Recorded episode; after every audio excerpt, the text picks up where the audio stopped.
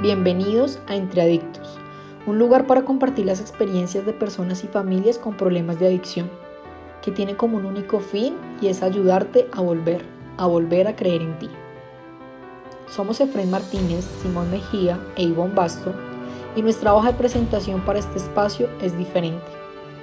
Los tres atravesamos en nuestra vida los laberintos de la adicción y hoy nos unimos para brindarte un espacio seguro para hablar entre adictos, sin pelos en la lengua y sin tabús, sobre las adicciones, así como empiezan, por qué se sostienen, cómo salir de ahí para llevar una vida auténtica y con propósito. Con diversos invitados a lo largo de los capítulos seremos los que te acompañen en este camino de volver, de volver a creer en ti.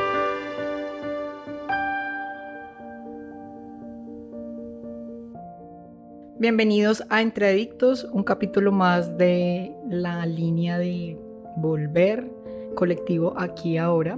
Hoy tenemos un invitado muy especial. Él es Juan Felipe Gallo Mejía, gran amigo, compañero de NA. Él tiene 64 años, es profesional en administración de empresas. Vivió parte de su vida en Bogotá, pero es caleño. Actualmente reside en Barranquilla y hoy están intradictos generando parte de su vivencia y el servicio que lo caracteriza a Gallito. Y es que duró 19 años en consumo activo, de los cuales eh, transitó pues vivencias y experiencias frente al consumo y al daño físico, emocional, psicológico, tanto a él como a su familia. Y ahora lleva 30 años y 4 meses en recuperación viviendo la vida un día a la vez, viviendo la vida en proceso de cambio, de conexión con el sentido de la vida. Él es pensionado y nada, eh, para mí es un gusto y un honor tenerlo aquí en este espacio en Entre Adictos. Gallito, muchas gracias por, la, por recibir la invitación a ser parte de este podcast de hoy poder contarnos parte de tu historia de vida y llegar a muchas personas. ¿Cómo estás, Gallito? Hola, Ivonne. Buenas tardes. Eh, encantado también de estar aquí en este programa. Mm, y bueno, vamos a tratar de aportar desde el punto de vista de mi experiencia como una persona que pasó por el mundo de las drogas, vivió en el mundo de las drogas y afortunadamente conoció una salida, la que me funcionó a mí, que es la salida de, de los grupos de alcohólicos y narcóticos anónimos. Básicamente, eh, me quedé en Narcóticos Anónimos por un tema de, identificación, pero pues en Narcóticos Anónimos es, digámoslo así, el hijo mayor de Alcohólicos Anónimos. Seguimos un principio o seguimos un modelo de los 12 pasos. Eh, pues a ver, ¿qué te cuento yo? Soy, soy, soy una persona que conoció las drogas como la mayoría de la gente las conocía en esa época y creo que hoy día también las siguen conociendo ahí por curiosidad, por presión de grupo y, por, por estar a la moda, ¿no? Entonces, en mi época, pues las drogas de predilección eran eh, en esa época el alcohol y la marihuana, por las que uno empezaba. Y consumí mi primer tabaco de marihuana cuando tenía 17 años, 16 años para ser exactos. Una tarde después de llegar del colegio, con los amigos de la cuadra, en esa época salíamos y jugábamos en la cuadra, todos. Y alguien había manifestado días anteriores que si fumábamos marihuana, que qué tal nos parecía la vaina, y todos dijimos que sí, que chévere. Y entonces alguien apareció con un tabaco de marihuana. Y nos fuimos al parque a fumarnos el tabaco de marihuana. Todo muy bacano, muy chévere. Y después cada uno para su casa a las 6 de la tarde. Ya después, con el tiempo, más adelante, y en rehabilitación y estudiando el tema de mi consumo y mis cosas, vine a descubrir cositas, ¿no? Cositas en mí que hicieron que yo, al otro día de haber probado la marihuana, estaba de voluntario para ir a comprar la marihuana. Mi naturaleza, mi manera de ser, mi personalidad, eh, mi educación en mi casa colaboraron también para que eh, en ese momento, cuando yo consumí las drogas, encontrara muchas respuestas, ¿no? Yo soy una persona introvertida. En esa época era mucho más introvertido, eh, muy tímido y con una educación paisa en el cual no tenía chance de decir sí o no, sino que se hacía lo que mi papá dijera y que mi mamá era la que ordenaba en la casa. Entonces, todos esos temas y de 16 años, como que esa transición también de, de adolescente y, esas sensaciones y, esas, esas experiencias sensoriales, llamémoslas así, con la marihuana y con el alcohol en los primeros consumos, que eran también fiestas de 15 años y nos daban ponche por la tarde cositas así, eh, me generaron como un sentimiento de seguridad. Y eh, pensé que había encontrado la solución a esa timidez que yo tenía para, para sacar una pelada a bailar en una, en, una fiesta de 15, en un sábado por la tarde, en, fin, y cosas así. Curiosamente, eh, rápidamente empecé a consumir con frecuencia la marihuana y el alcohol. Eh, estaba, estaba, me acuerdo mucho que estaba en cuarto de bachillerato en el colegio. Hoy es que noveno, por ahí, me imagino. El nuevo calendario académico es como noveno. Estaba en cuarto bachillerato y empecé a consumir marihuana en el colegio. Era la única persona del colegio que fumaba marihuana. Y los de cuarto bachillerato, quinto y sexto, que éramos los últimos años, nos daban permiso de fumar detrás de los salones en esa época y mis compañeros salían a fumar su piel roja o su president de esa época o su Mustang y yo me fumaba mi cacho de marihuana. Y todo el mundo me acolitaba como, como escondidamente, pero nadie decía nada ni nadie, no tuve problema en el colegio. Y me fui creando como una cultura. Después aparecieron un par de compañeros más que fumaron marihuana conmigo en el colegio.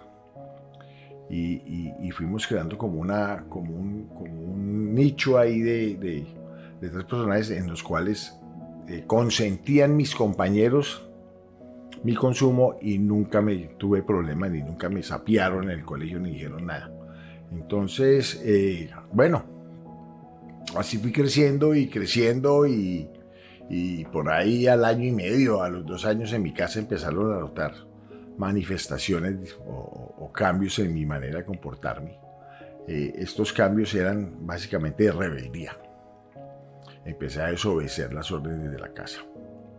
Empecé a pedir permisos y al ver que no me daban los permisos, eh, me iba. Me importaba lo que pasara y después cuando llegaran las consecuencias.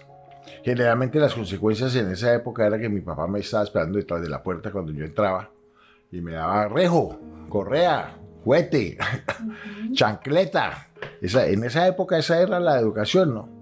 Entonces me daban permiso de llegar a las 12 de la noche a una fiesta y si yo reclamaba que me dejara más tarde, me dijeron, no vaya.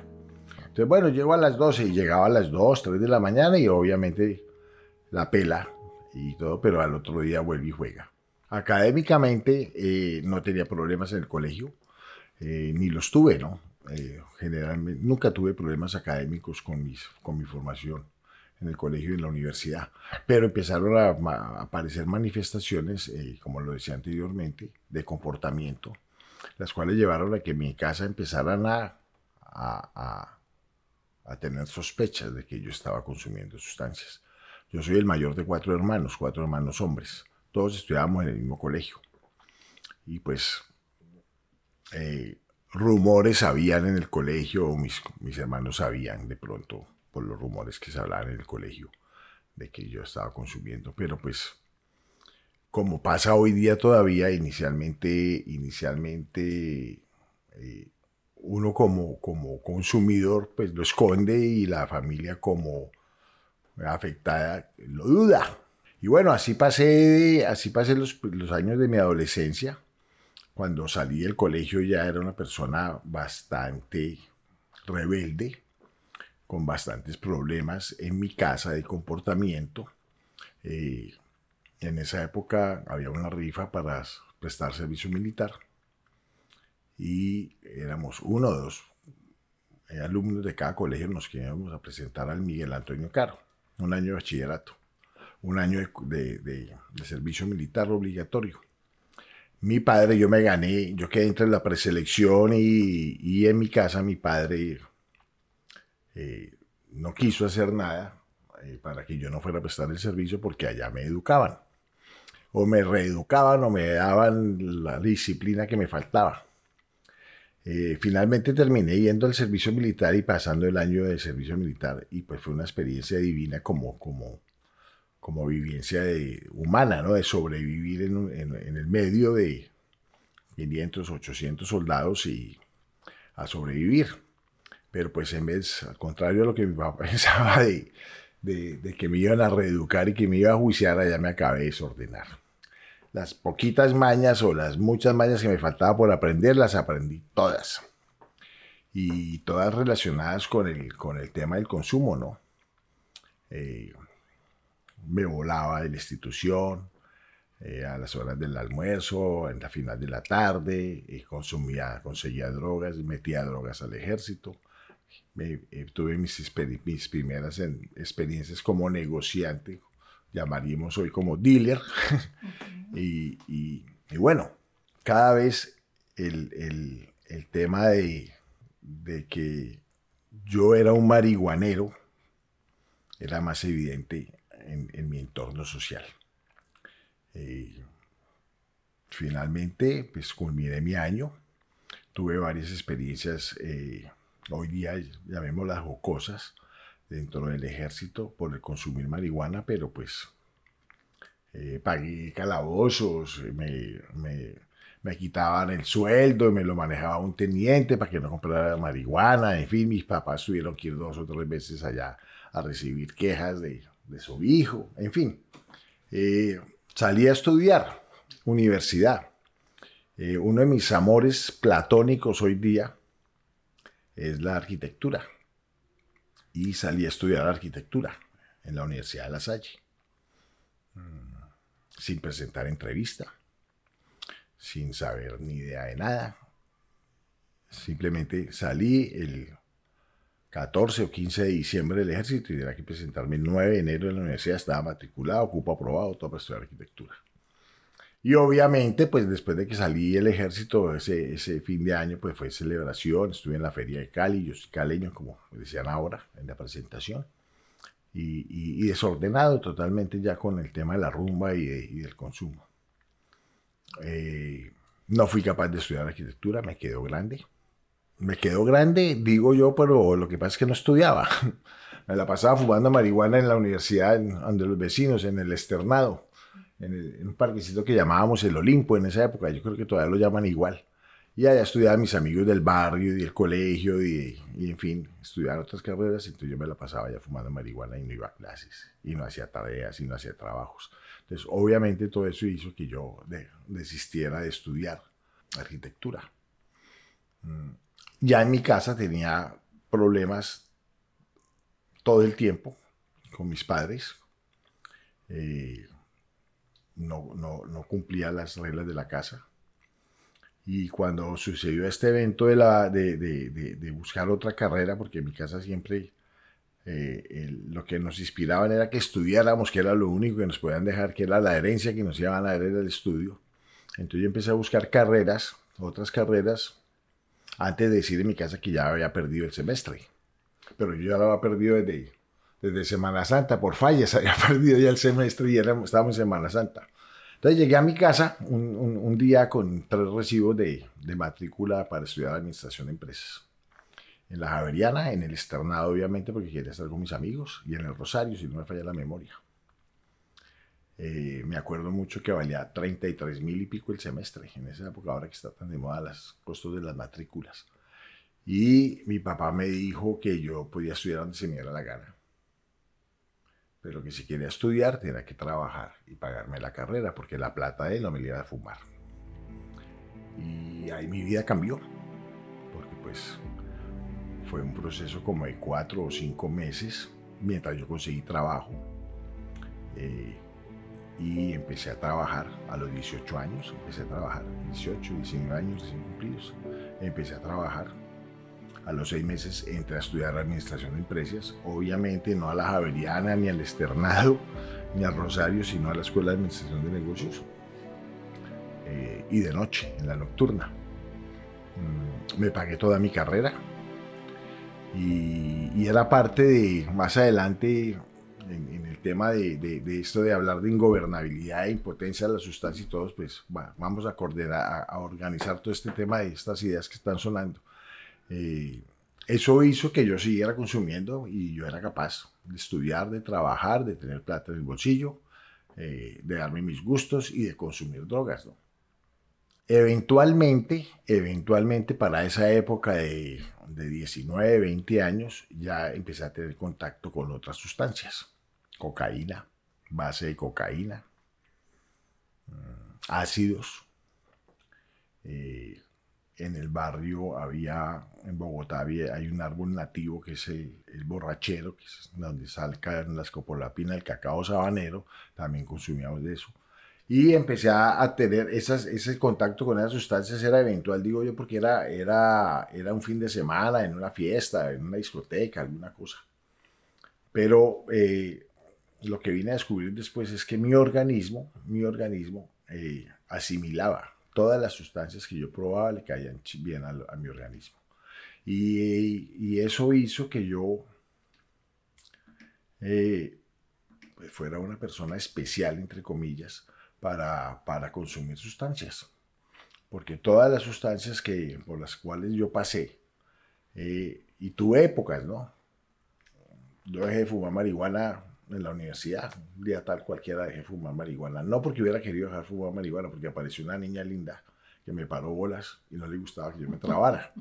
Entonces yo para darle gusto a ella dejé de fumar marihuana y empecé a meter cocaína, que lo hacía eventualmente, empecé a meter cocaína usualmente, diariamente. Y ella no se da cuenta que yo fumaba cocaína, metía cocaína. El trago, pues socialmente el trago es permitido, el trago no tiene problemas, el trago no es una droga, Hoy día no es una droga, dice la gente, la sociedad. Eh, entonces, pues bueno, ahí me fui desenvolviendo con todo ese tema de las sustancias. Para hacerte corto el cuento de mi consumo de sustancias, eh, consumí cocaína, consumí bazuco, consumí anfetaminas, consumí hongos, buenas experiencias con hongos rarísimas porque era tratando de doblarse, con, leyendo a Carlos Castañeda y escuchando a Aerosmith y Pink Floyd y todas las maricas, unas locuras bravas. Pero era la, la, época también, ¿no? La época del hipismo, también me tocó la época del, del hipismo en Colombia, entonces llegaban los amigos, que los papás viajaban al exterior con cargos diplomáticos y llegaban con los LPs de la música y de las tendencias y todas esas vainas. Todo eso hizo que yo fuera adquiriendo una cultura y como tenía ya libertad, entre comillas, en mi casa, porque trabajaba, estudiaba de noche. Y, pues en mi casa nunca me negaron ni la comida ni la dormida. Eh, pero mi papá siempre decía, mi mamá que era la, que, la, interlocutora de los dos, decía, mi, mi hijo, su papá dice que usted no estudia, que una persona que llega a las 2 de la mañana y se va a las 5 de la mañana, que a qué hora se estudia, que no sé. En fin, yo hice mi carrera, de administración eh, profesional de cinco años. Hice mis 10 semestres de arquitectura y mi tesis y me gradué como arquitecto. Y en mi vida laboral fui desarrollándome, eh, creciendo. Eh, soy una persona con, con, unas habilidades y unas aptitudes y cualidades de, de, de, la vida que me dio para trabajar y para todas las cosas que me hicieron crecer académicamente y todo eso hizo que yo me demorara mucho en aceptar que yo era una persona que tenía problemas con las drogas. ¿Sí? Porque ascendía, me llamaban de una empresa y me sacaban de la que estaba trabajando y me llevaban a trabajar a otra empresa. Entonces era, entre comillas, exitoso laboralmente hablando. Bueno, apareció la niña esta que les cuento. Después de un tiempo de novio, nos casamos. Eh, formé un hogar, Tuve un, tuve un hijo antes en la universidad, con una compañera de la universidad. Mm. Y de mi matrimonio tengo dos hijos. Eh, cuando me casé y, y, esos primeros años yo ya, ya era profesional y ya tenía un buen empleo, pero ya era totalmente adicto. Era un consumidor, llamémoslo fuerte, ¿sí? Todos estos temas de, todo este lenguaje de, de, psicología y de consumo, eso lo, manejo ahora, pero en esa época no tenía ni idea de esos temas. Era un loquito chévere, bacán, que le encantaban las drogas y que podía además consumir drogas. Tenía cómo hacerlo.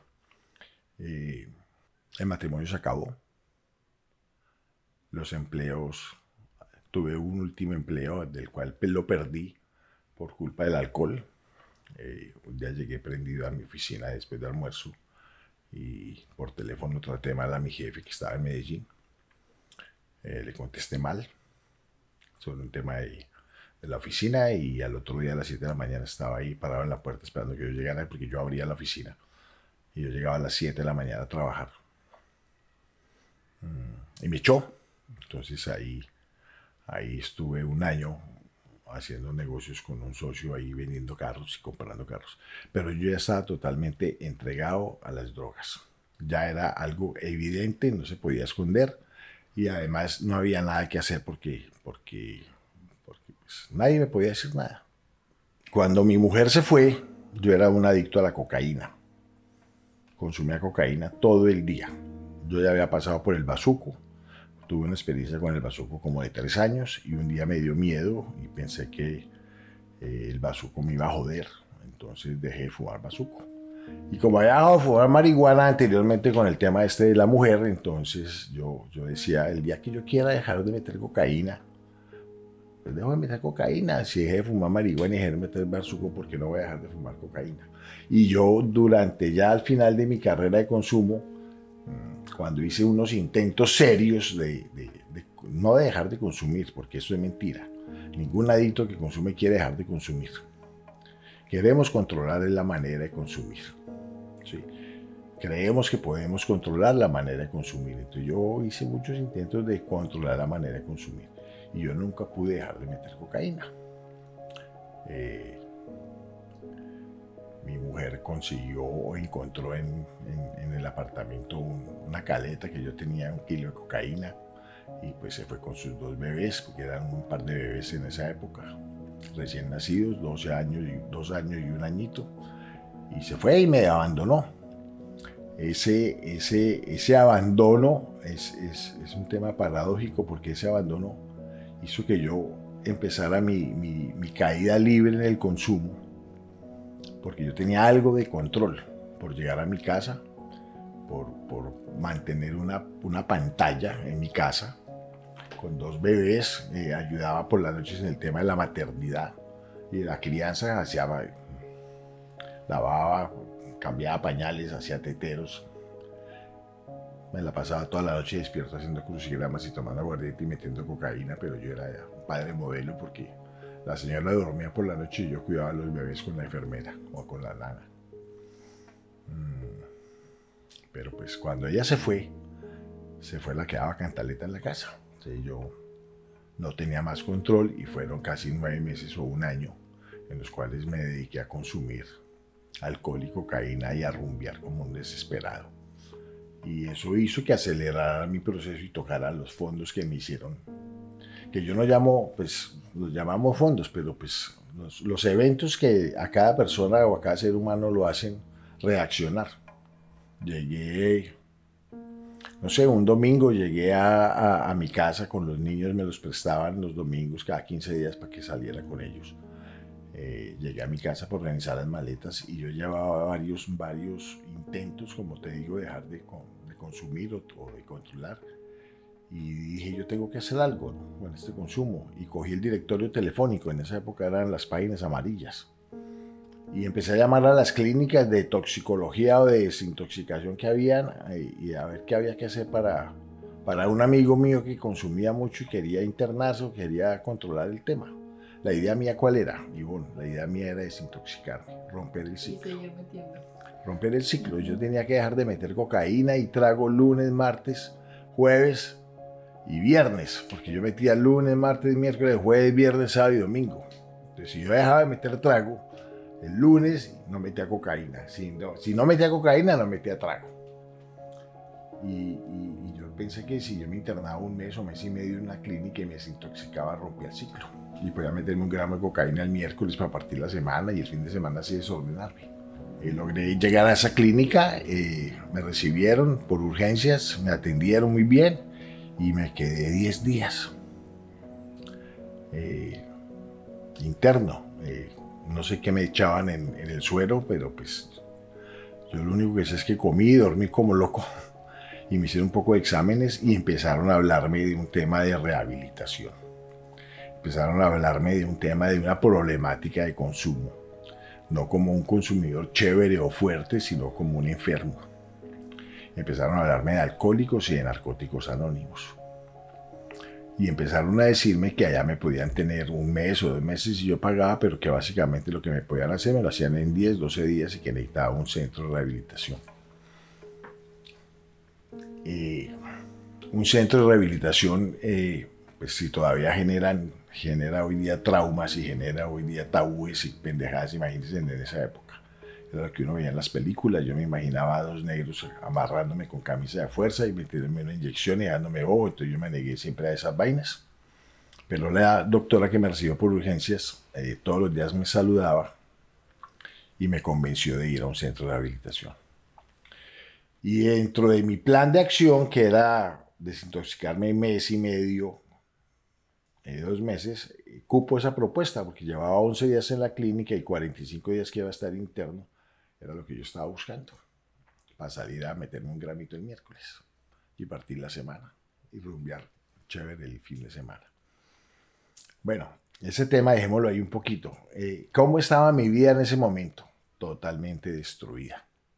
¿Sí? era una persona que se había comido el empleo, se había comido la, parte económica, deudas por todos lados, el matrimonio destruido, la vida familiar en mi casa, en mi casa paterna y materna, era un desastre. La comunicación con mis padres no existía, la comunicación con mis hermanos tampoco. Era un tipo ya totalmente eh, problemático, problemático para, para mis relaciones interpersonales con mi, con mi con mi entorno cercano. Entonces era, estaba madurito para entrar a un centro de rehabilitación a, tratar de organizarme. Y, ahí empezó mi carrera de, de, limpieza.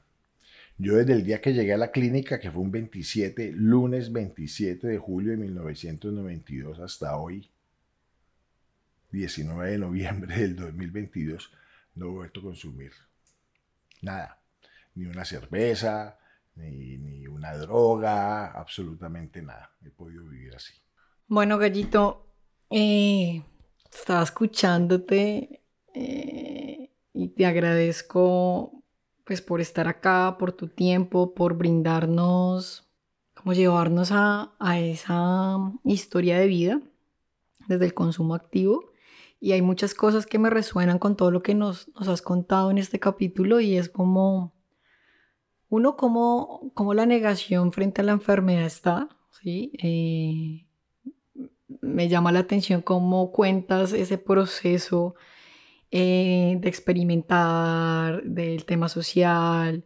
Eh, me identifico mucho cuando encuentras por medio de la marihuana poder ser, como poder expresar, poder caerle a las chicas, estar con más amigos. Yo, yo me siento muy identificada porque una de las cosas que a mí me dio el alcohol y la marihuana, y bueno, en, algunos momentos también la cocaína, era poder ser eh, lo que yo no podía hacer estando abstemia, ¿sí?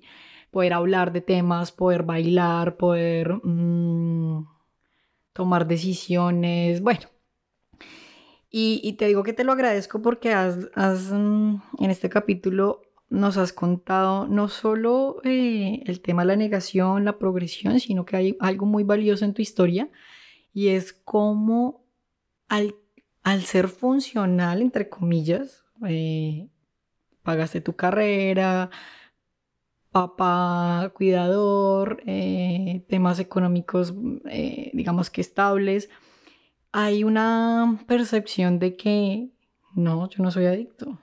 Y siento que esto es una vaina que toca a muchas personas porque se, se cree, hace, hace, unos días hicimos un podcast de, pues, de qué es la adicción y como que a veces hay una percepción de que el adicto es el que está en la calle o el que está robando o el que está mal. Pero se desconoce muchas veces que la adicción puede pegar en todos los estratos, puede pegar en una vida donde hay funcionalidad laboralmente, académicamente, pero detrás de eso hay mucho más, ¿no? yo he aprendido en este camino de la adicción que aparte de que la adicción, la sustancia es el medio, ¿sí? Pero detrás de ese medio hay muchas cosas más que, que nos generan gallito y es que la enfermedad es emocional, que la enfermedad es conductual, que la enfermedad es espiritual, es mm, o sea, como que sí, yo puedo estar en la universidad, yo puedo hacer muchas cosas eh, en el diario diario, pero pues realmente uno minimiza o justifica que hay cosas que le duelen, los fondos de los que hablabas. Y nada, a medida que te escuchaba, me sentía identificada eh, en cómo la marihuana pues dio la apertura a muchas vivencias, pero también mm, me generaba confrontación de ver mm, cómo a veces esa negación, en mi caso, ¿no? Pues generó también mucho daño a nivel familiar, pero en tu caso había una funcionalidad. Yo no logré, eh, digamos que funcionalidad, a mí la adicción me llevó muy rápido, eh, donde pues yo dejé estudiar, donde yo me volaba a la casa, eh, hacía cosas pues para el tema del dinero, como que con esta experiencia siento que podemos mostrarle a las personas que nos escuchan, gallito, que, que a veces la sustancia sí está es la misma, pero mira cómo genera un impacto eh, diferente, ¿sí? Como que tengo familia, tengo trabajo, tengo muchas cosas, lo sacas de tu carrera, pero por dentro pues hay muchos, hay 19 años de una vivencia dura, ¿no? Una vivencia donde, mira lo que decías al final, como yo, yo realmente lo que buscaba era como desintoxicarme y, y, ver la posibilidad de cómo puedo seguir consumiendo. Y esto creo que le pasa a muchas personas, gallito. Esto le pasa a muchas personas como, bueno, ¿cómo es el mecanismo?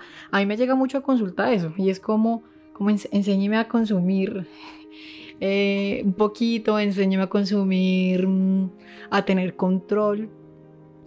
Y, y, siento que estos espacios es para, de una otra forma, mostrarles que desde nuestra experiencia, ¿sí?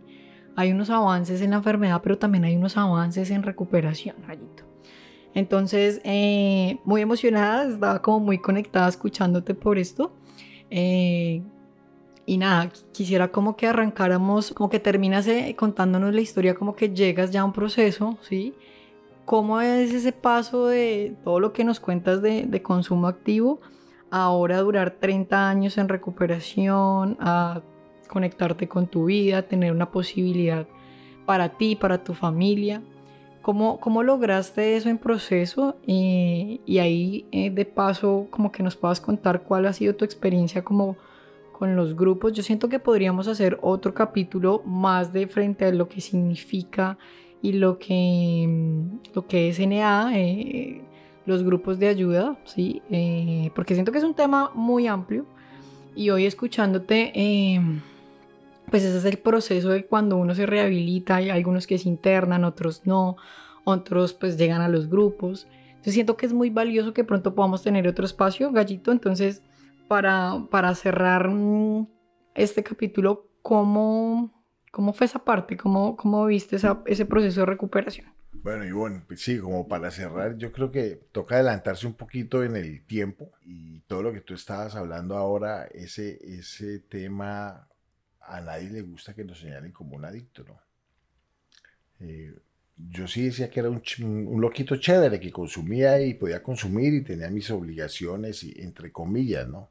Cuando tú hablabas de que no tiene que uno llegar a robar o alguna cosa, lo que pasa es que los principios y la, y la educación lo confunden a uno, ¿sí?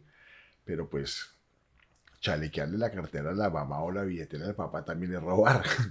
Pero pues los que lo hicimos decíamos que no robábamos porque le estábamos robando al papá y a la mamá y no allá en la calle. Pero eso es lo mismo. O sacar las botellas de trago del bar del papá, y de madre, también es robar. Lo que pasa es que uno, e, es, esas conductas, mm, no se, uno las esconde.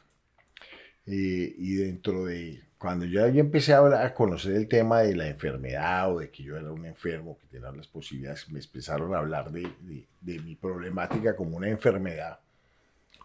Y lo que me funcionó a mí, que fue este internado que estuve eh, bajo el modelo de los 12 pasos, hay unas características para una persona y es que uno es impotente ante unas sustancias o ante todas las sustancias y su vida se vuelve ingobernable.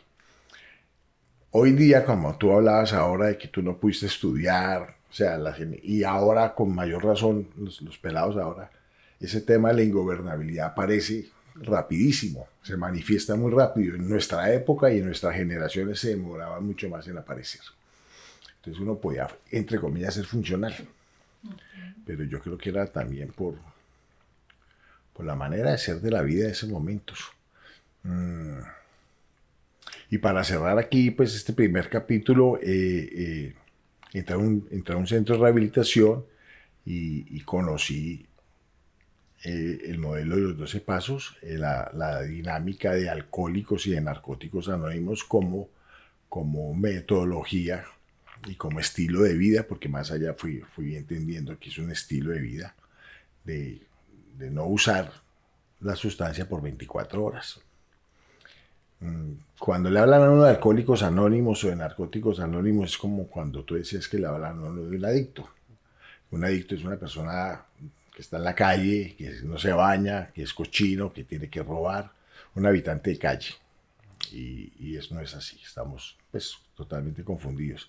Un alcohólico anónimo o un narcótico anónimo también es un viejito que bebió toda la vida y que está jodido y que todavía bebe, porque además cuando la gente llega a los grupos cree que todavía la gente bebe y mete. Entonces, eh, hay que conocer un poquito el tema. La propuesta de alcohólicos o de narcóticos anónimos es vivir la vida día a día en el tema del consumo de la sustancia sin usarla. Hoy yo no voy a tomar, hoy yo no voy a consumir o no voy a meter y mañana vengo y les cuento cómo me fue. Ese fue el cuentico con el que me endulzaron a mí el oído para yo quedarme dentro de este proceso de recuperación. No veo a hoy, no meta hoy y venga mañana y nos cuenta cómo le fue. Y ahí fui asistiendo a mis reuniones, asistiendo a mis reuniones y conociendo cómo es que funciona el tema de narcóticos anónimos. Para resumir y para cortar aquí este, este primer evento, es un estilo de vida, es un programa espiritual en el cual te enseñan a mirar hacia adentro, te enseñan a conocerte, te enseñan a saber quién eres, a pensar en lo que sientes y no en lo que piensas. Y, y son cosas que en nuestra cultura occidental nadie nos enseña. Uno en el colegio le enseña matemáticas y le enseñan geografía y le enseñan a competir con el otro. Y la vida te enseña a competir con el otro. Pero nadie, nadie en el colegio, en la casa, en el barrio, en la cuadra, en la familia, te dice, oye, ¿qué sientes? Nadie. Y uno va creciendo y uno no sabe qué siente. Entonces, el fondo de la recuperación en, los 12 pasos para mí es un tema espiritual, no religioso, y un tema de mirar hacia adentro, de conocer quién es la persona, de conocerse a sí mismo y de empezar a hacer un tema de crecimiento personal. Bueno, Gallito, em, así como lo dices, este es un tema diario, es un tema de trabajarlo paso a paso eh, y este es un tema amplio por eso quise invitarte eh, por tus años de recuperación, por lo que acabas de compartirnos desde tu experiencia. Es un tema que creo que necesita varios espacios, entonces eh, para cerrar el capítulo del día de hoy, vivir a la manera de DNA eh, es un proceso, es un tema de aceptación, de buena voluntad, como, como lo hablamos de los principios, honestidad, receptividad y buena voluntad.